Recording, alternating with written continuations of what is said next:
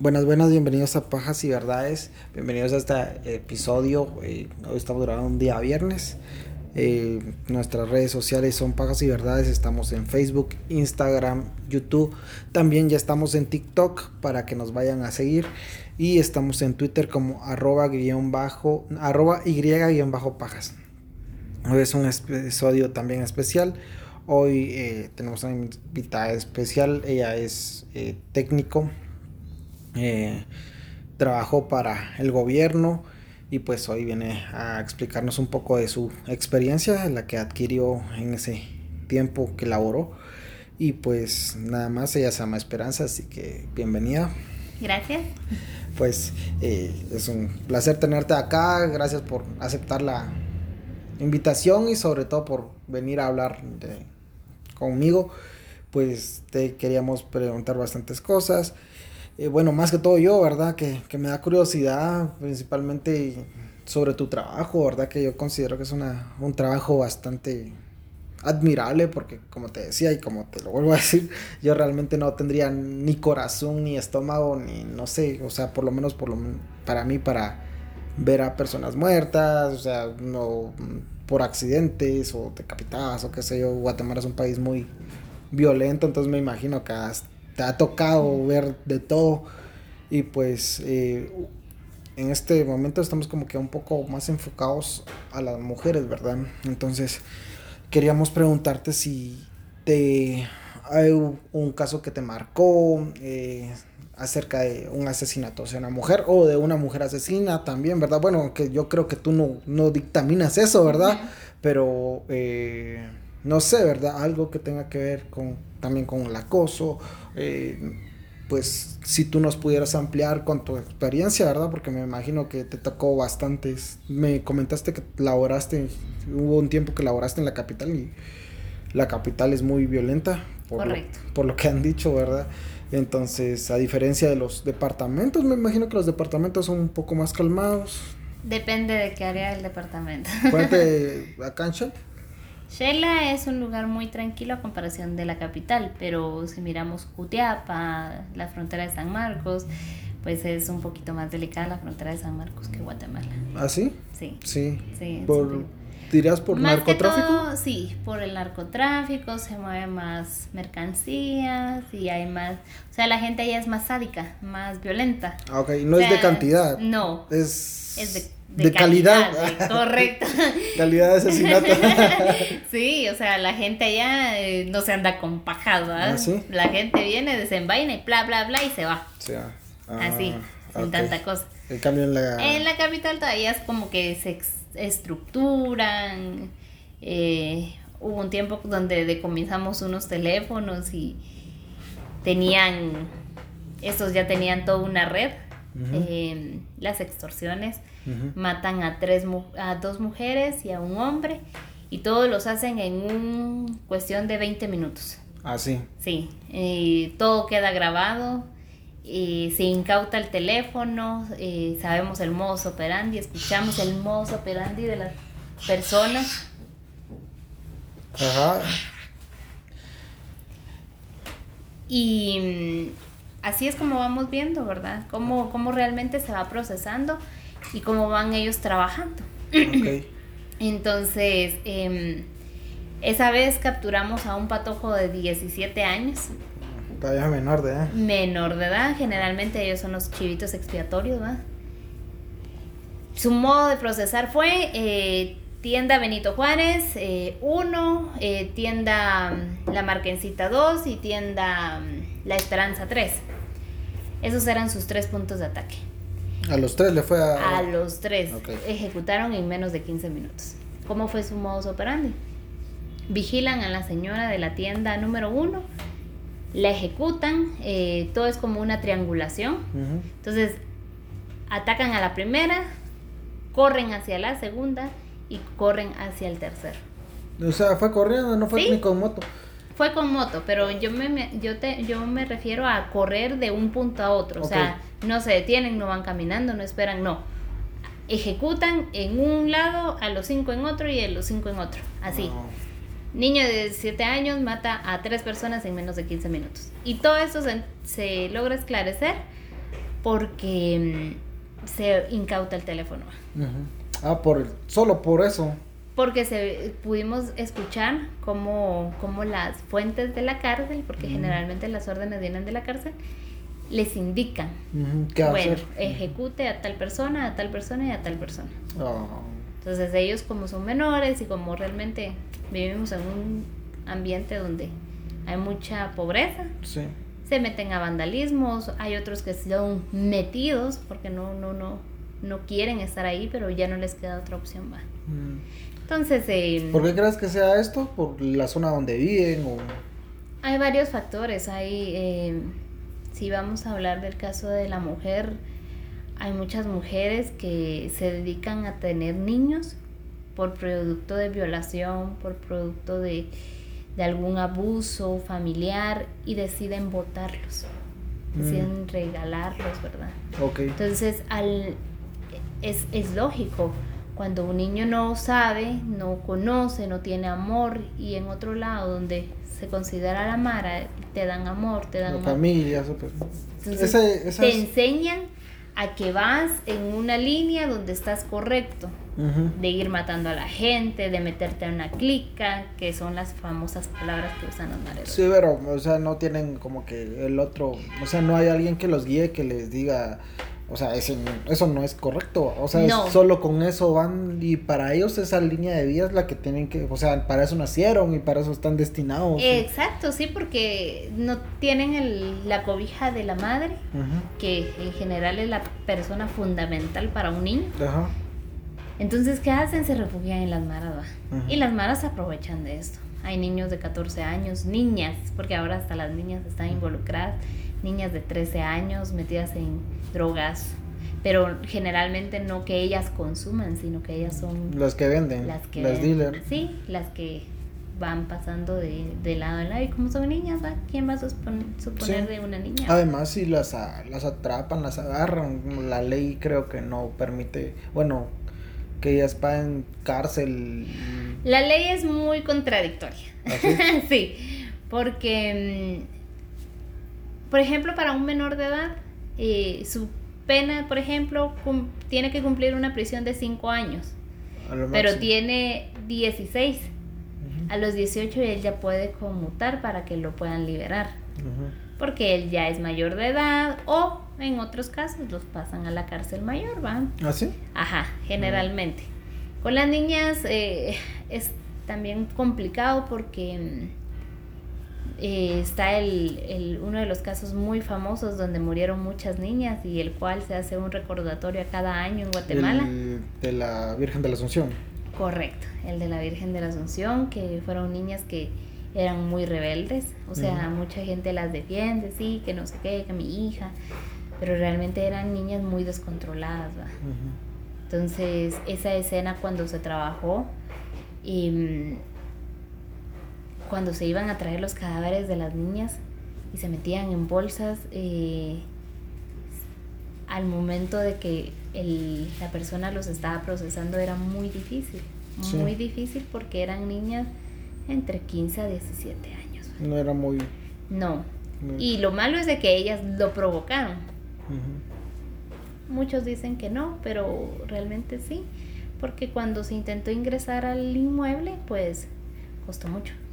Había colchones, había sillas, había un montón de cosas y no se podía ingresar.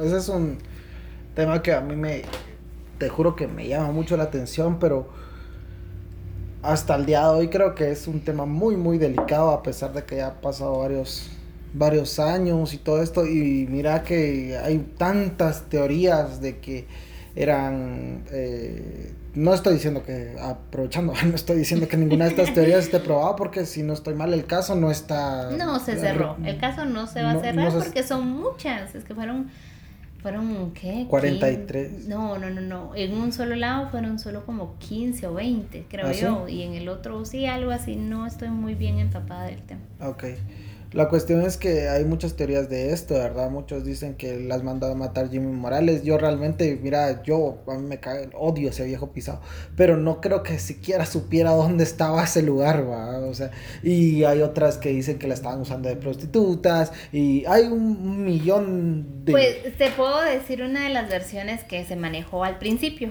Bueno, y es la que se ha manejado durante estos tiempos, ¿va? Las niñas eran muy rebeldes. Entonces, eh, tres de las que iniciaron el pochinche se escaparon dos días antes. Se escaparon, las lograron eh, capturar otra vez y ellas empezaron a argumentar que estaban sufriendo violencia, que las estaban abusando. Eh, las vuelven a reincorporar y pasan los dos días y empiezan otra vez nuevamente los pleitos. Entonces, como no las dejan salir, las encierran porque sí había un candado donde las encierran, pero cuando empieza el incendio las intentan sacar y ellas no dejaron. Mm. Por lo que se maneja en la versión.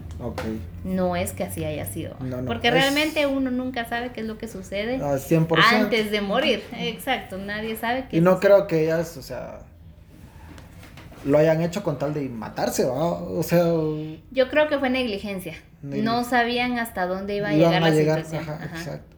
Sí, igual, como tú decías, igual acaban de salir unas eh, chicas de Zafiro, creo que se llama el, lugar, que también están bajo la, el resguardo del Estado, del bienestar social, creo que es lo que, están ahí. Y todas la defendían, que otra vez las van a matar y toda la onda, pero estas chicas ahí, a mí me contó una chica que trabaja en el bienestar social, que ahí está Zafiro no, está Zafiro, Zafiro y Rubí creo que se llaman los lugares eh, donde están los niños, ¿verdad? Y hay cinco casas y son Zafiro 1, Zafiro 2, Rubí 1, Rubí 2 y hasta el 5, ¿verdad? Y la cuestión es que estas chicas eran las que estaban en pandillas, las que tenían adicciones, todo esto, ¿verdad? Entonces, eh, eh ella estaba muy molesta porque decían, estas guiras nos están haciendo quedar ver mal cuando realmente ellas son las que no quieren estar ahí, ¿verdad? Y es obligación del Estado tenerlas, ¿verdad? Eso es otro tema muy aparte, pero a lo que vamos es eso, ¿verdad? De que el recoger evidencias, el recoger un cadáver, el recoger todo eso, tiene mucho que ver para que los casos se, o sea, tu trabajo es de vital importancia para que se llegue a una condena, una solución, eh, todos tus peritajes, todas las evidencias. Fíjate que yo siempre, y esta es una teoría muy personal, si yo hago mi trabajo bien desde el cajón, el caso se va a ir bien. Si yo proceso mal una escena, el caso se va a ir mal, porque le estoy poniendo trabas a la persona que va a defender el caso por no hacer bien mi trabajo. Entonces es responsabilidad mía de que todo vaya bien, desde el cajón, desde el principio, ¿verdad?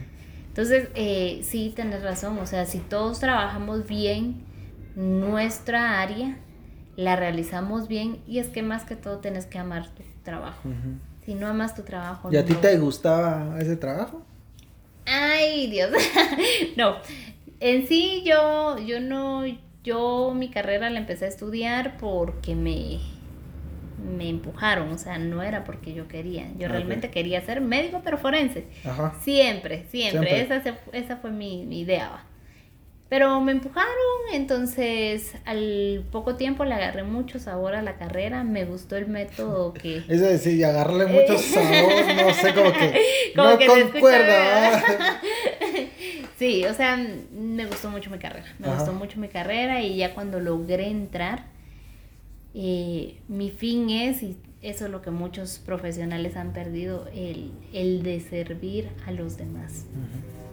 Si yo sé que mataron a alguien injustamente, mi obligación y mi función es procesar bien eso para que se pueda ganar el caso. Ok, y tú como me decías, o sea, eso es una cadenita porque tú haces tu, tu ¿cómo te dijera yo? Tu trabajo, pero también, o sea, tú no, tú no eres la fiscal que, que va y lo presenta, ¿verdad? Tú no eres la fiscal que va y lo presenta, o, o no sé, no, como te decía, o sea, es una cadena porque tu trabajo tiene que estar bien hecho para que el fiscal tenga que hacer bien su trabajo, ¿verdad? O sea, o pueda, mejor dicho, no tenga, bueno, tiene, y puede, pero ya le das tú las herramientas como para que él pueda debatir en un juicio penal o... Sí, como te digo, ¿verdad? Mi trabajo consta en hacerlo desde el principio bien. Si mi trabajo va mal, ellos no van a poder, aunque hay muchos fiscales buenos, pero lo, lo correcto, lo, lo, justo es eh, mi trabajo bien, siempre, no un trabajo cajonero. Sí, igual me imagino que se las hace mucho más fácil a ellos, eh, cuando tu trabajo está bien hecho, pues su trabajo deshacerlo, bueno, deshacerlo, hacerlo mejor, perdón. Y bueno, eh, no sé si te queríamos preguntar sobre algunos casos que te hayan marcado, algo que tú hayas dicho, o sea, si se pasaron con, o no sé, ¿verdad? Pues como te comentaba, tengo dos casos. Eh, uno de ellos es el de la patoja, una patoja que trabajaba para cierta identidad. Em, tenía un marido muy posesivo, muy tóxico, como le dicen ahora, la palabra famosa y eh, esta eh, genera mucha especulación porque él no activa la Isabel Claudina. La activa su madre. La mamá de la, la mamá de la patoja. Eh, eso generó, es como que nos activó la alerta, ¿va? ¿Por qué él no la activó? Sí, sí, era tan celoso, tan eh, posesivo. Exacto, siendo un hombre tan dominante, ¿por qué no activó la alerta? pues cuando se le interroga al patojo, él indica de que la va a dejar a su trabajo una cuadra antes de llegar a su trabajo. Ella se baja porque estaban peleando y eh, él se decide marchar. ¿va? No la llama en todo el día, no la textea porque se hizo registro de llamadas y todo. Y no hay ninguna llamada, a diferencia de los días anteriores, ¿verdad? De que sí habían mensajes, llamadas y todo, ¿va? intenso. ¿va? Sí, como que muy raro ese cambio de un día para otro. De un día para otro. Entonces, em, la versión que él maneja es esa, va. Se va y regresa como a las 6 de la tarde, no la encuentra y decide irse nuevamente a su casa y pues eh, no activa la Isabel Claudia. Y pasar también la noche solo, como que... Exacto no cuadra. Eh. Exacto, entonces viene la mamá, llama, porque ella fue la que llamó y le preguntó, eh, mire, ¿dónde está X? Em, fíjese que ella no ha venido a la casa, que no sé qué. Entonces, como que hay un instinto de madre, va, y dijo... Sí, me imagino que sí. Sí, sí, había un instinto de madre y dijo, no, algo está mal aquí, va. Entonces, es que ella decide activar la Isabel Claudina. Eh, Posterior a eso, la patoja es encontrada a una cuadra en donde él dice que la dejó. ¿De su trabajo? De su trabajo. Eh, pues realmente y sádicamente descuartizada. Ah, la descuartizó. Descuartizada. Entonces nos ponemos a pensar en modo, el, o sea, ¿cuál era su objetivo en sí? ¿Sabes? Me los imagino así como que una mesa así todos tenemos que. O sea, como en esas series se podría decir así. así de que. Eh, esto y esto y esto y todo así como que con su diferente teoría, ¿va? Me, me, imagino que así han de ser sus... No sé si son juntas o no, no sé cómo les podrán decir este. No, o sea, las conclusiones, por ejemplo, con el paso de los años tú las vas sacando. Ah, sí, ya la misma experiencia. La misma experiencia te va diciendo por qué tan sádica la forma, va hay muertes eh, eh, que yo he visto que son de mujeres y hacen que se cuelgan, pero realmente a veces es un accidente y no saben qué hacer, entonces simulan que ellas se ahorcaron, va. Cuando la necropsia revela otra cosa. Eh, por ejemplo, la de él era muy sádica, o sea, desmembrar a alguien implica muchas cosas. Implica muchas emociones, creo yo, así un, un odio, un, no sé, como Fíjate que, hay rasgos de, violencia, Por ejemplo, cuando el mismo victimario agrede a su víctima y es pareja, eh, se le llama un hecho pasional, hay ciertas características, ciertos patrones. Tuve un caso donde... Em, pues la, era una señora, la encontramos en una bolsa, en una calle, y ella presentaba tres apuñaladas directas al corazón. Ah. Sí, como que muy directo. Ahí te, te, da cierta noción de que eso fue un hecho pasional. Ajá. Cierta, ciertas cosas, ¿va? O sea, sí. Pero la forma sádica... Sí, porque muy específico el corazón, va. Exacto, o sea, es un rasgo como humano. Ajá. Entonces decir, ah, eh, aquí la apuñalo porque aquí yo siento el dolor. Ajá. Eso es lo Como que me imagino. Exacto, es lo que yo me imagino que piensan, va. Por ejemplo, ella, a ella calculamos de que la mandaron a descuartizar. Ah. A ella no fue él. O sea, él fue la mente maestra, pero él pagó para que lo hiciera. Ah, para que, o sea, Exacto. fue el, ¿cómo se le dice? Ay, no me acuerdo. Perdón, es que uno es que como que, o sea, como tú dices la mente maestra, pero hay un cierto actor intelectual, creo Él- que es. eh, Ajá, él es el actor- actor ajá, intelectual y los otros son Los como los- materiales. Exacto, los Ah, materiales. y Entonces, eh, pues ese día se va a traer a la patoja en fragmentos. Mira, ay, disculpa, haciendo un paréntesis. O sea, me imagino que ahora ya estarás, bueno, estabas muy acostumbrada a eso cuando trabajabas en, en esa entidad, ¿verdad? Pero la- tu primera vez, ponete de ir a traer a alguien, ponete no a un muerto, sino a un descuartizado. O sea, me imagino, no sé si fue algo chocante, no sé si qué sentiste. Mi primer descuartizado fue muy fuerte. Sí. Sí, incluso, y Por la forma. admito, y admito, y eh, sí, no fue sádica, fue un accidente de tránsito. Ah, Pero sí admito, y nunca lo había admitido, que cuando lo vi me dio muchas náuseas. así. Sí, cuando lo vi me dio muchas náuseas porque fue una persona que fue arrollado por uno, por otro, por otro. La masa encefálica estaba en toda la carretera Ah. y el cuerpo estaba totalmente desmembrado. Cuando lo levantamos casi sentía que se nos, o sea, la La mitad del cuerpo, ajá, la mitad del cuerpo estaba como que la hubieran pasado por un rayador o algo así. Y cuando lo levantamos ya sentíamos que se nos iba el resto de la piel. Ah. Eh, no fue visible su rostro, el rostro quedó hecho añicos. Eh, esa fue la parte más difícil y el hedor que saca, el hedor Sí. que saca la sangre cuando es así, de esa forma. Así. Es muy fuerte cuando se, se descuartizan, Ajá. Es muy fuerte, es Sí. muy fuerte, sí, porque saca un hedor, o sea, todos los olores se mezclan, sabes que tenemos estómago, intestinos, Pero me imagino que ha de ser más que todo. Bueno, no, yo no soy un experto en el tema, tú me dirás. Pero ha de ser muy diferente este tipo de descuartizamiento, un accidente a un. a uno muy sádico, sí, sí, sí, sí, sí. Por ejemplo, ese, pero como te digo, ese es el descuartiz, El primero. el que a mí me impactó y yo dije, ah, Ay, pero tú como profesional no puedes decir, disculpe, No. voy a guaquear". no, no, mire, voy a terminar Ajá. de guaquear, ¿verdad? Ajá. no, no se puede, ¿ves? O sea, incluso hasta como de por sí, ya sea por pandemia o no, nosotros tenemos el protocolo de usar mascarilla, ¿va? Ajá. Entonces, haz de cuenta que el hedor que saca la persona es tan fuerte que penetra la mascarilla y, y usamos mascarillas gruesas. Ajá, Usadas, profesionales. Usamos mascarillas profesionales.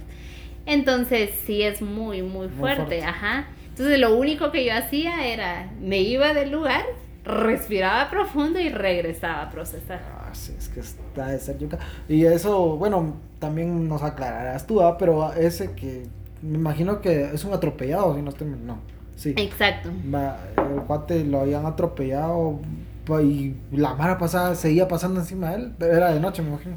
Fue en la madrugada. Ah, El, el accidente ocurrió alrededor de las cuatro y media, cinco. ajá. Calculamos que fue un tráiler el que lo pasó trayendo. por como. el- Por, por la forma como, como quedó. Eh, era una persona con discapacidades. Y no te Ah. digo, no te digo que era porque conocíamos a la persona, no. Porque habían ciertos rasgos. Ajá. Habían muletas, habían una mochilita donde él cargaba ciertos medicamentos. Entonces te van indicando qué tipo de persona era. Sí, pero me imagino que él, o sea, ponete fue en la madrugada y tal vez tú lo llegaste a traer unas horas después, me imagino, ¿verdad? Sí, Ajá. trabajamos ciertos protocolos, ¿verdad? Ajá. O sea, tiene que, primero llega bomberos, ellos descartan que él esté vivo o ella, Después llega PNC, PNC informa a un área designada en Guatemala y Guatemala ya designa a qué área le toca, a qué fiscalía le toca ir Ah. a procesar. Pero lo que iba es que, o sea, no tardó más de un día, ¿va? Pero me imagino cuando encuentran un cuerpo ya en descomposición, el olor ha de ser completamente diferente. Es muy diferente. Sí. Sí, el- los gases que pida es Que peor. Sí, es peor, es mucho peor. O sea, yo fui a traer también a uno que fue muy rara también su muerte. A él creo que lo asfixiaron, Ajá. pero lo dejaron en el río. Entonces él absorbió todo el agua, Oh, se hinchó. se hinchó. Entonces cuando lo subieron, porque nosotros era un gran barranco, no, no podíamos bajar y por, por resguardos. también Sí. tenemos eso de primero yo, segundo yo y tercero yo. Sí. va. Entonces eh, lo subieron y, o sea, venía caminando como a tres metros y ya se sentía el hedor. Oh, Entonces lo que hacíamos era ponernos unas famosas trompas de coche. Ajá. Y con eso ya no se sentía el, el El olor. Sí, porque debe ser, o sea, bien difícil manejar, o sea, trabajar con ese olor, ¿va? Sí, media vez a- te acostumbras al olor más fuerte, los demás ya Ya, o sea, ya que... te pasan. Ah, sí, de plano, ajá, exacto. No, eh, pero sí, o sea, me imagino como toda primera vez en todos lados ha de ser bastante fuerte la- las impresiones que te dan, pues, o sea, en tu trabajo, tanto en el tuyo como en cualquier otro. Creo que la- las primeras veces de, de uno en cualquier ámbito de la vida, pues, como que lo marcan, ¿verdad? Y me imagino que tú dijiste, ah, bueno, ya estudié esto y estoy hecho para esto, entonces tengo que acostumbrarme, ¿va? O sea, Sí, te vas acostumbrando. Hay mucha gente que en el, en el proceso de reclutamiento o el proceso de campo no aguanta. No. Porque eso sí, eso Sí. sí. hay gente que dice, no, esto no es para mí. va". sí. Y Pero- decide retirarse. Y creo que es lo mejor. Mm, Exacto. Porque cuando no te gusta algo, no haces bien tu trabajo. Exacto. Entonces, si no haces bien tu trabajo, desde el principio va a estar mal. Sí. Y como te digo, mi misión siempre ha sido ayudar a los demás. Y, y mira, para comer no, no te causó alguna molestia, no te venían los olores o... No. ¿No? Así de mala persona, no. no, yo podía, o sea, ese día fui a trabajar a las 6 de la mañana, nos llamaron. Ajá. A las 6 de la mañana fuimos a procesar, terminamos de procesar como a las 7, 8 de la mañana. Y a las 8 y media ya estaba pidiendo mi desayunito, cafecito, huevitos, frijolitos. Sí. Y nada, no, Y no, pero no se te viene a la mente nada. No, nada. porque, o sea, lo que pasa en la escena se queda en escena. Y- pero qué bueno, o sea, que tú puedas fraccionarlo, pues, o sea... Es un proceso, es un proceso, no es, o sea, mi primer cadáver sí fue muy difícil para mí y fue un hombre y te puedo decir que no estaba en, en un estado mal, yo lo Ajá. fui a ver a un hospital. Ah, era de... Sí, le dieron un balazo, no, le Ah, dieron sí. un balazo, pero, o sea, ya no tenía sangre, ya no se miraban con signos de, de dolor, porque Ah. eso también lo podemos ver nosotros. Sí, eh, Cuando imagino la, que la sí, cara... el rostro, el rostro representa muchas cosas. Ajá, El, el dolor, el miedo que ellos sintieron en ese momento. sí. Entonces, eh, pues como te digo, ah, me tocó ir a la morgue. Eh, me acuerdo yo que yo estaba de pasante. Yo no estaba trabajando todavía, yo estaba de pasante. Y el técnico que estaba a cargo esa vez me dice, bueno, eh, fíchelo, ah, porque se fichan a los cadáveres. Y yo, ay, Dios, dije, ay, y tocar a alguien que yo sabía que acababa de morir era muy difícil para mí. Entonces vine yo y empecé a manipularlo porque hay que hacerle ¿Y le pediste permiso o no? Sí, sí. Esa teoría es muy cierta. ¿Sí? ¿Sí? es muy cierta. Nosotros, eh, bueno, yo en lo personal siempre rezo por, por la persona que voy a ir a traer. Eres Siempre. religiosa. Sí, soy religiosa. Respeto mucho las creencias de los demás, pero respeto mucho la vida. Sí. Y la persona que se ha, se ha ido. Imagino que también has, de respetar mucho la muerte, ¿verdad? Has de tener Sí, cierto yo, yo cierto respeto por todo. O sea, yo respeto a la persona que está ahí en el suelo tirada con un balazo y yo rezo por ella. eh, ah, no te digo que me ponga a hacer un rosario porque eso sería una gran mentira, Ajá. pero rezo en mi mente Ajá. y le digo que encuentre la paz, que encuentre la luz, va. Eh, incluso un día que fui a traer un cadáver a, a la cárcel, me acuerdo yo que lo que me interesaba era salir. salir corriendo porque me daba mucho miedo. Era una cárcel de varones y yo era la única mujer. Ajá. No había más ni agentes fiscales mujeres, ni PNC Nadie. mujeres, no, solo yo era la mujer.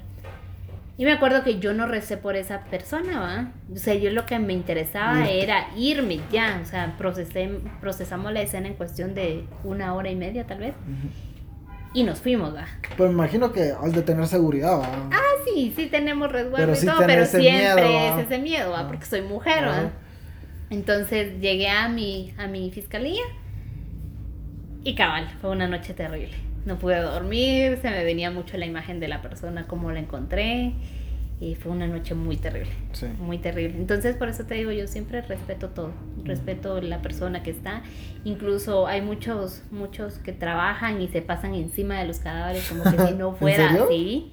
Como que si les pelara, les pelara. Entonces, no, yo sí respeto, o sea, yo pido permiso en mi mente, todo es en mi mente. Sí, ¿va? sí, tampoco es de que le digas a ajá, exacto, entonces sí pido permiso. Lo que tú estabas mencionando ahorita, va, ellos están muy rígidos, muy tiesos, la palabra famosa. Entonces se les hace un masaje, va, y cuando no se dejan se empiezan a hablar con ellos. Ah, sí. Sí, se empiezan a hablar. Incluso a mí me tocó una vez, Sí. pero eso fue en Guate, en el INASIF. Eh, empecé a platicar con él y le dije, mira, eh, tú ya estás descansando, necesito hacer mi trabajo, necesito que encuentres la paz. Increíblemente, y no me lo vas a creer, pero No, él, yo sí te lo estaba, creo. él estaba muy rígido, incluso cuando yo hacía ciertos ejercicios sentía que me apretaba mucho la mano. A la gran. Exacto, como que estuviera vivo, ¿ah? Entonces, eh, ¿Y no te paniqueaste? no, no, no, no, no, Eso sí no te da miedo. No, no porque yo sé que yo siempre he creído que hay ciertos lapsos donde la vida todavía nosotros permanecemos en este mundo aunque ya no estemos físicamente. Ok, sí. Entonces, eh, no, no me paniqué, yo, yo estaba emocionada, de verdad estaba muy emocionada, yo estaba, me sentía con mucha tranquilidad para transmitirle al cadáver Ajá. eso. ah. A la. Qué Sí. fuerte, sí, y increíblemente se aflojó, Mm. se aflojó y fueron las mejores fichas que pude tomar. Fueron las mejores, sí, los mejores fragmentos que, de huellas que pude tomar y, y se, hasta cuando yo terminé de, de- de ficharlo, la mano se, se sentía tan liviana, tan liviana, o sea, él aceptó, o sea, Sí, que ya no ya no estaba, estaba aquí. acá. Exacto. Entonces, esa es la parte, pues, bonita. Sí, porque, o sea, hasta cierto punto, o sea, yo lo trato, porque no es mi ámbito, obviamente, pero yo solo he visto una persona muerta que te contaba que era mi abuela, ¿va? De ahí he visto accidentes, pero no me meto a chutear, yo no, o sea, y también asesinatos ahí, voy pasando y están los del Ministerio Público, y digo, no, no es para mí, yo agarro, sigo mi camino y no miro, ¿va? porque tengo un cierto respeto a- hacia la- las personas, ¿va? Incluso iba con mi abuela solo porque fuera mi abuela y porque estaba aquí en, en esta casa. Yo tuve que verla. Pero de lo contrario yo la hubiera querido ver en el cajón y todo bien. Pero ponete, o sea, tu trabajo mm, mm, es fuerte en el sentido de lo psicológico, me imagino. Pero, o sea, tu trabajo es súper necesario, pues. O sea, tanto para una persona como tú decías que muere en el hospital y que tú vayas a decir, ah, no, sí, ya estaba muy viejito y ya le falló todo, ay, se murió. A que a uno, a este, cuando ponete, que dicen que supuestamente se suicidaron y tú dices, ah, no, este no se suicidó, ah, tiene ciertos rasgos de que no se suicidó, hay que hacer justicia por él. Tú haces tu trabajo y ya quedan los demás a hacer su trabajo, ¿verdad? Pero creo que es la muerte es parte de la vida, obviamente, y creo que es muy bonito también que tú tengas esa conexión, ¿verdad? Me imagino, yo no lo quiero comparar porque no tiene nada que ver, pero me imagino igual que un doctor con su paciente, ¿verdad? Que mire, o un psicólogo, en, en esto tal vez sí podría hablar un poquito más, con más propiedad, pero ponete un psicólogo, mire, me está siendo sincero, cuénteme las cosas. Y tú igual, ¿verdad? Mire, usted ya se fue, por favor, deje de hacer mi trabajo, yo voy a hacer lo mejor para que usted pueda descansar en paz. Entonces, esa conexión humana, ¿verdad? De que qué bueno que tú no la hayas perdido porque yo miro, como tú decías, ¿verdad? hay mucha gente que se pasa encima de los cadáveres y que, ah, y fíjate que me tocó una vez en Guate, estaba yo ahí por Miraflores y la verdad no te sabría decir qué mercados hay cerca, ¿va? Pero fui a un mercado ahí cerca porque me llevaron. Y justamente había, íbamos pasando en uno de los callejoncitos. Y justamente estaba el Ministerio Público. Bueno, estaba empezando a cordonar el área. Creo que la policía era. La cuestión es que estaba el cuate así tirado de espaldas. Yo lo vi de lejos. Y venía una señora con su canasto. Y dice, eh, a la gran puta, ya mataron a otro cerote aquí, voy a tener que limpiar la sangre. Y la cuata echaba cloro, echaba todo y sacaba la sangre. Obviamente la necesidad de comer de ella, pues, pero, o sea, también la parte humana, digo yo, o sea, acaban de matar a alguien ahí, pues, o sea, no es nada más de, de, de que lo levanten, que se vaya, va. Pero qué bueno que tú no hayas perdido esa parte humana, ¿verdad? Porque creo que también es lo la ética del trabajo, la integridad y todos estos valores que muy poca gente la tiene. Y es admirable porque ponete para otros que diría, ah, es otro muerto, va, y ahí que se vaya. Y que, y que ya está muerto, va, ¿qué, ¿qué, va a sentir? Sí, fíjate que una de las, de lo fundamental para, para el éxito en la vida, no solo en lo que uno hace, sino en la vida es tener ese rasgo humano, no perder tu humanidad, porque tu humanidad es lo que te representa a ti como ser. Si perdes tu humanidad, lo demás adheriente es vago, no sirve, porque no, no, no, no, no respaldas tú tu parte. con los valores y todo. Sí, mucha gente piensa que los valores son, son una basura, ah, ¿sí? que no sirven, pero no, realmente sí. Sí, no sé si escuchaste hace un par de días atrás de las manifestaciones con, con el famoso femis, eh, la feminazis. Que ellas quieren que se les apruebe el aborto, que no sé qué. Hablamos con una persona y le digo yo, ah, me dijo él, mira, ¿tú qué opinas del aborto? Me dijo. Entonces yo me lo quedo viendo y le digo, ¿tú estás de acuerdo con el aborto? Me no le dije, yo no estoy de acuerdo. Pero y mira, si fuiste violada, eh, eres una niña de 13, 14 años, hay una opción, puedes dar en adopción. Es cierto, tu vida cambió, pero no tiene que cambiar la vida del ser que no tiene la culpa. Exacto. Eh, son muchas cosas en este tema del aborto que es muy polémico, no lo vamos a meter en Sí, no lo vamos a meter. Pero ponete, yo antes era así súper pro vida, después empecé a ver la realidad de Guatemala y me empecé a dar cuenta de que no todas las mujeres que querían abortar era porque habían tenido un novio y habían metido, se habían metido con el novio, ¿va? Y habían resultado embarazadas consensuadamente, ¿va? Si no hay mujeres violadas por sus papás y todo eso. Entonces, ahí digo yo, hasta cierto punto se, se comprende y todo, ¿va? Es un tema muy, muy... Muy amplio, muy, es, muy amplio, muy Es muy complejo porque, o sea, yo te puedo decir desde mi punto de vista, te lo puedo debatir pero tú tienes otro punto de vista donde tal vez tienes argumentos, va y decir, ah, no, es que yo te lo debato por esto y, y esto. te ha tocado ver eh, mm, embarazadas muertas, no sé. Sí. Mm, otro de los casos que te quería comentar fue de una patoja que fui a traer, se mira el modo operandi del, del novio, eh, la llaman, la cita en un callejón, esto todo es con cámaras, o sea, lo logramos ver. La cita en un callejón, eh, ella tiene el teléfono en la mano, eh, callejón sin salida, sin acceso, sin nada. Y le proporcionan siete impactos. Siete balazos. Siete balazos. Em, huyen en una moto, porque todo eso queda registrado. Huyen en una moto, pero lo más sádico, lo más tremendo es de que le dan cuatro impactos en el vientre. Era directo para el bebé. Era directo para el bebé y le dan el resto ahí en todo el cuerpo. Lo más raro de todo esto es de que cuando la persona, cuando una persona muere, siempre deja una mancha enorme de agua, de, perdón, de sangre. Y esta patoja no lo tenía. O sea, tenía sangre, sí, pero era muy mínima, o sea, no, era Así para toda la perforación que tenía, pues era muy poca. que había visto, bueno, en las películas, ¿no? Porque, pero si, te meten un balazo en la chola, en la, en la frente, sale un putero de sangre y solo por un balazo, la realidad y la ficción es muy distinta, pero es mi punto de referencia. sí, eh, por eso te digo, es muy complejo porque la teoría de los antiguitos va de, ah, entonces el, bebé jaló toda la sangre. Mm. Y creo que científicamente creo que eso es lo que pasa, la sangre se contrae al, al lugar donde se siente mucho más miedo y en este caso fue hacia el bebé. ¿va? Sí, me imagino. Entonces cuando la movimos y todo, ni así sacó sangre, Ah. porque la tuvimos que mover. Eso sí, nosotros cuando procesábamos eh, mujeres, pues no las tocábamos mucho.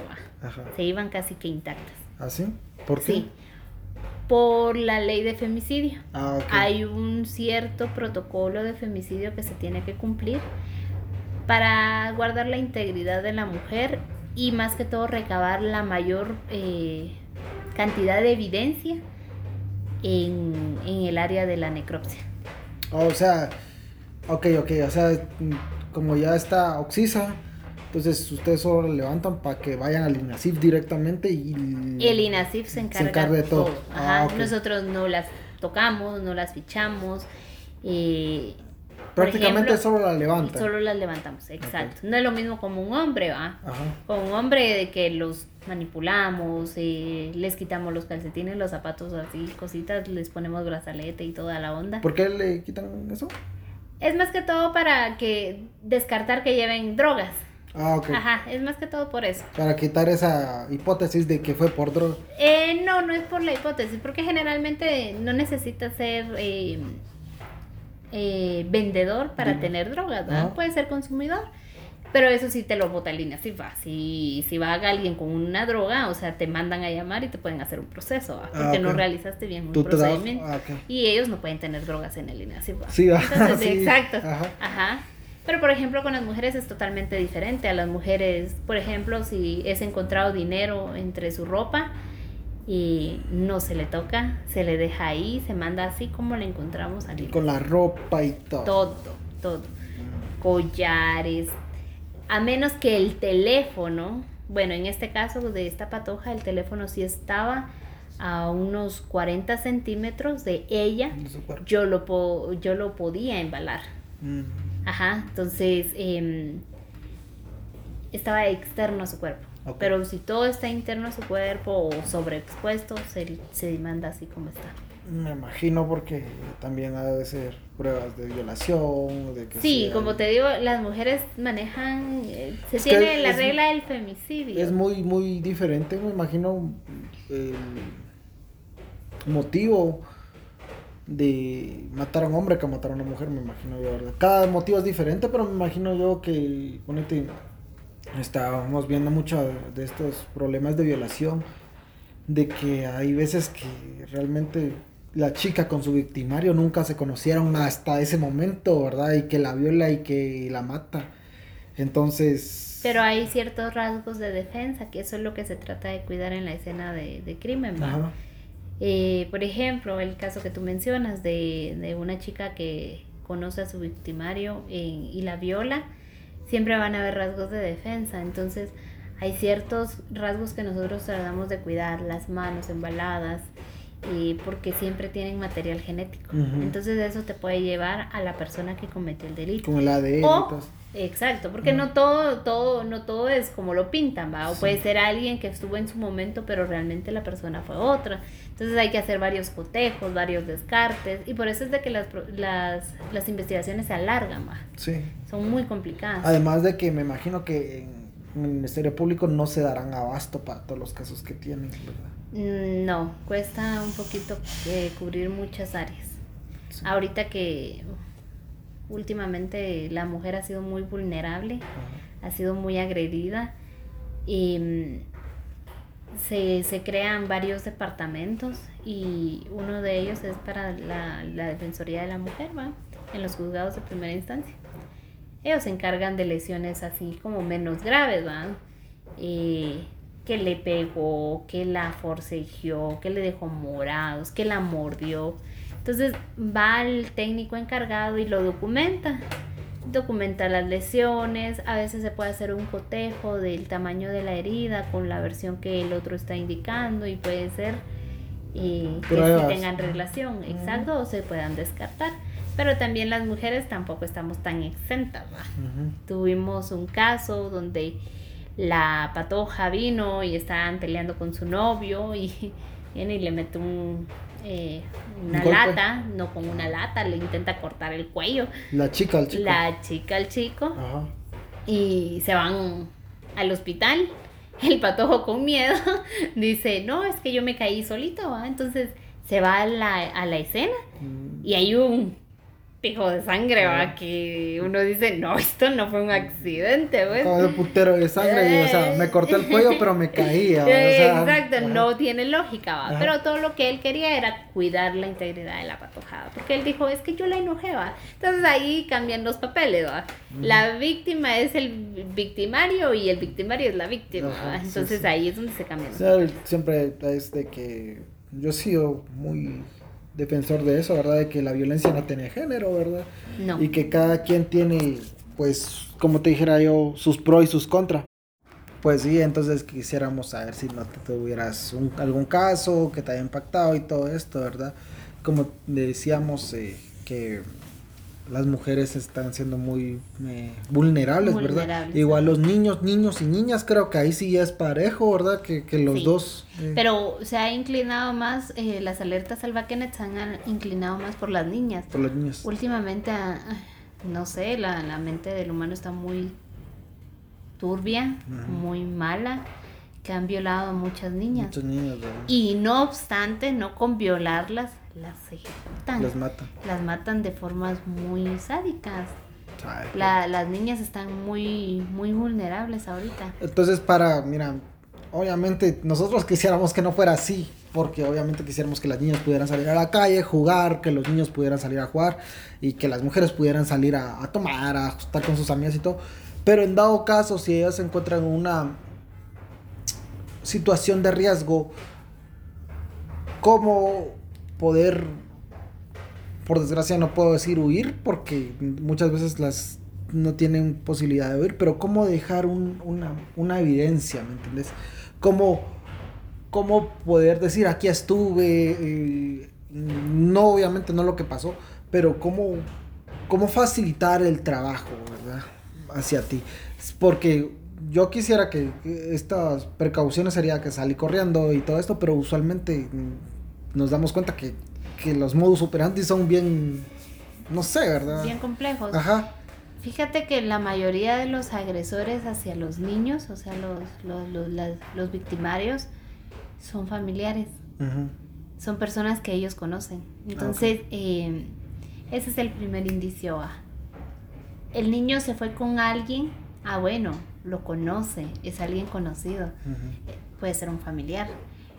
Este caso que te voy a contar es de una, de una niña de 8 años. No la, no, la trabajamos nosotros, la trabajó otra persona en otro momento. Pero él me contaba eh, que había ya un patrón.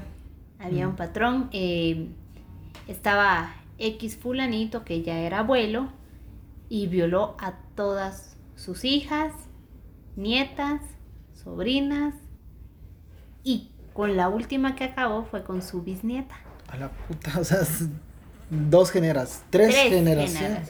Tres generaciones. abuso de... Y nadie hablaba, y nadie hablaba. Vino la patoja, por la versión que se cuenta, vino la patoja, salió a caminar, eh, eran del campo. Eh, llega con el abuelo, le va a dejar su comida pero el abuelo eh, en, ese momento no había tenido contacto sexual con ella, solo había sido así como caricias o cosas así, por lo que ella narró, porque antes ella ya había expuesto esto. Pero nadie le creyó, ¿va? O realmente tal vez no es que nadie le creyera, sino nadie quería, ajá, nadie quería hacer. Es que me imagino que también la ignorancia mata, ¿verdad? Entonces ellos tal vez creerán que eso es normal. Exacto, exacto. Ellos como fue una generación, ah, violó a sus hijas, mm, violó a sus, nietas, y sus, bisnietas, ajá, exacto.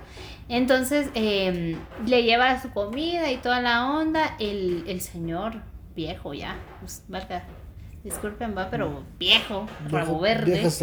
sí, un rabo verde, viene y le empieza a tocar y ella empieza a quererse zafar y huye. Él viene y la agarra porque él ya llevaba uniforme del colegio o de escuelita, en este caso es escuelita porque ella no, tenía muchos recursos.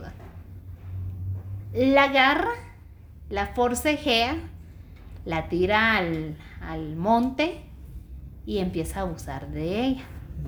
En el acto sexual, la empieza a asfixiar. Qué sádico, viejo. Yo digo que perdió el control. Sí, porque no lo hizo, no es un lo patrón. hizo, ajá, no lo hizo con las demás. Las demás. ajá. Entonces eh, ella empieza a pedir auxilio y le tapa la boca y le pone la mano en el cuello, porque después él lo narró como fue, Ok. ¿verdad?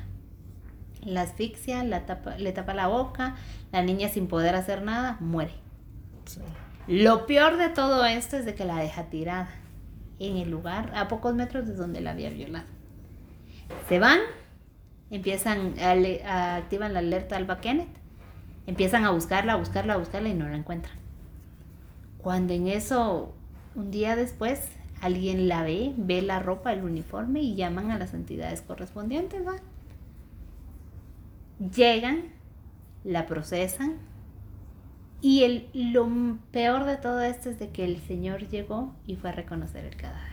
Él fue el que Él fue a Ah, reconocer. viejo más hijo de puta. Él fue a reconocerla. Y dijo, sí, ella es mi bisnieta. Y dijo el nombre. Entonces, todo quedó así, ¿va? Ujú. La llevaron, le hicieron pues las pruebas correspondientes. Y se tenía una sospecha, porque el hijo de este señor ya iba por el mismo camino, ¿va? violando a toda su familia. ¿va? Ok. Es como un trastorno, Sí. algo tonto. Yo algo creo que más que todo es como que si tu papá lo hace, tus figuras, tus figuras de autoridad, entonces como Exacto. que lo normaliza. Exacto, ya es algo, ah, él lo está haciendo porque, Porque yo yo no. Ajá. Ajá. O si nadie, o sea, él lo hizo y no tuvo ninguna consecuencia, entonces yo lo puedo hacer y no va a tener una, Una consecuencia. consecuencia. Exacto.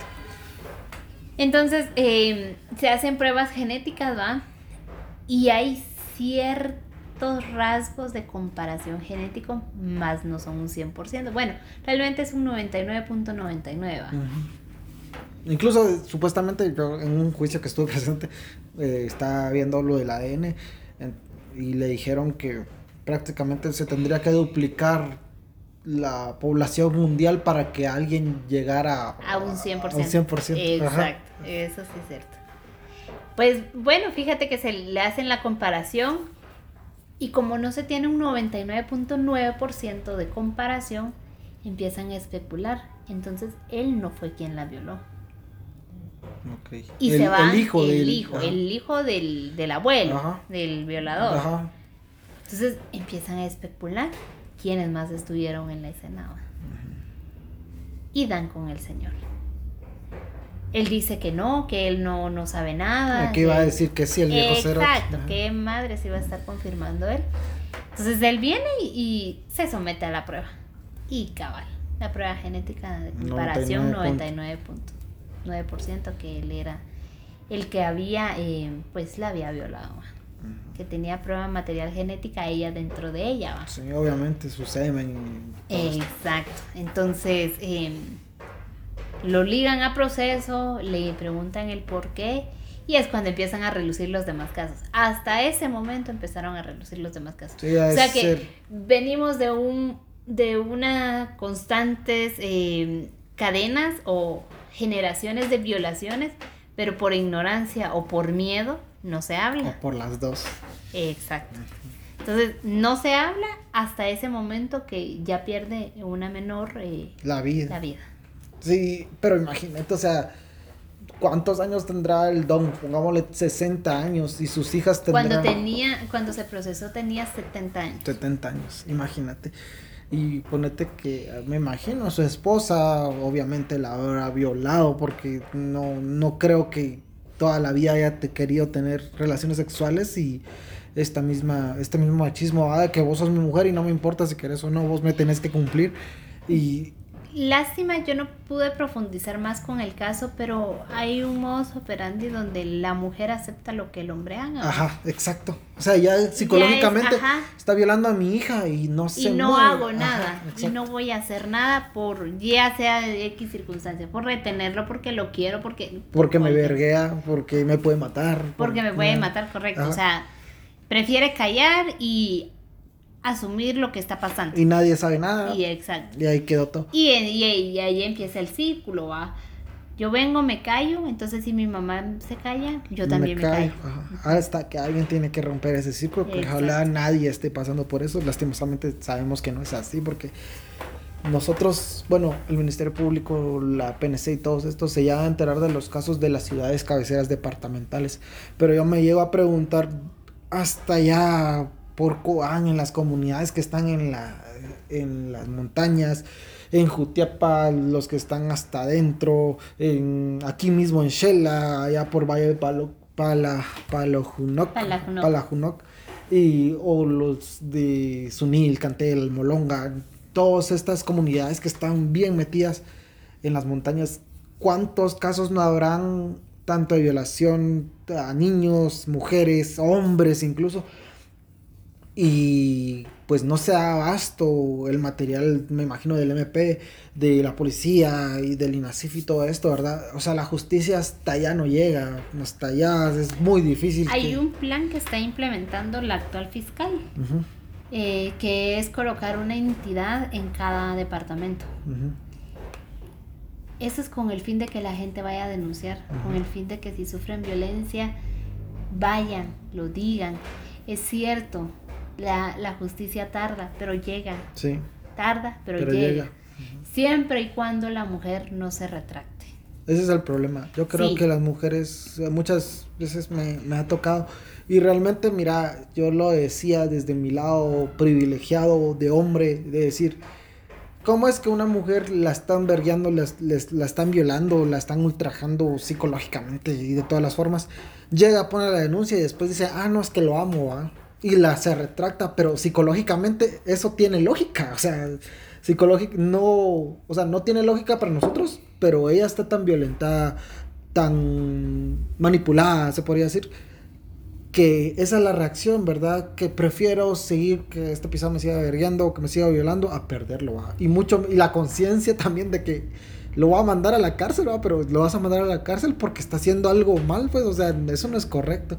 Y sí tiene mucho que ver, me imagino. Hay, hay un hay un proceso de, de cuando se pone la denuncia que se le llama eh, etapa de eh, luna de miel, donde la mujer encorajinada va a poner la denuncia, se le toman los datos y todo, se toman los signos que ella tiene de violencia.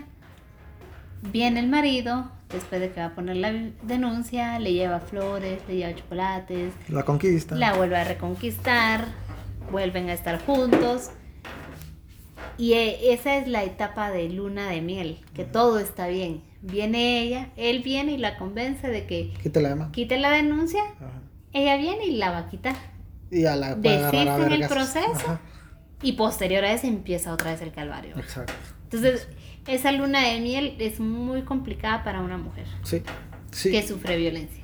Mm, me imagino también para hombres que sufren violencia. Hay hombres, hay hombres que, que era el caso que te comentabas hace rato. Muchas veces no se, no se habla de eso.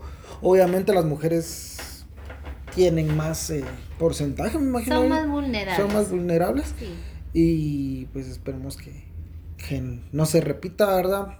Con alguna algún consejo que querrás dejarnos, alguna conclusión o como te decía, ¿verdad? De, me, se me ocurre a mí ahorita, ¿verdad?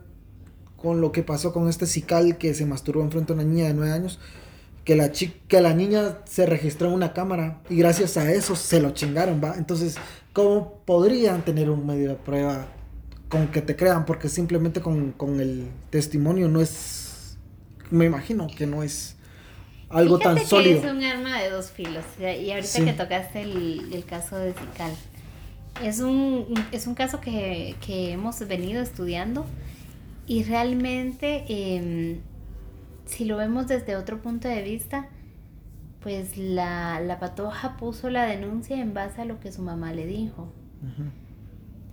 Porque si somos realistas, pues no pasó a mayores. O sea, él vino y le sacó su miembro y se lo mostró y ya. Él se fue. Pero no pasó a mayores. A él le dieron una perguisa en, el, en la cárcel, le pusieron tanga. de eh, todo. De todo. Estaban pidiendo como 40 mil pesos para la talacha, la famosa talacha. Y, y ante nuestro sistema de justicia, pues se demostró que él no había hecho nada. O sea, no, no tuvo contacto. Pues. Ajá. No hubo. No, sí, no hubo algo carnal. Ajá. Exacto, no hubo un contacto. Entonces, pues a como yo creo que va a ir el caso, lo van a desestimar, van a llevar a una reconciliación digna, que se le dice así.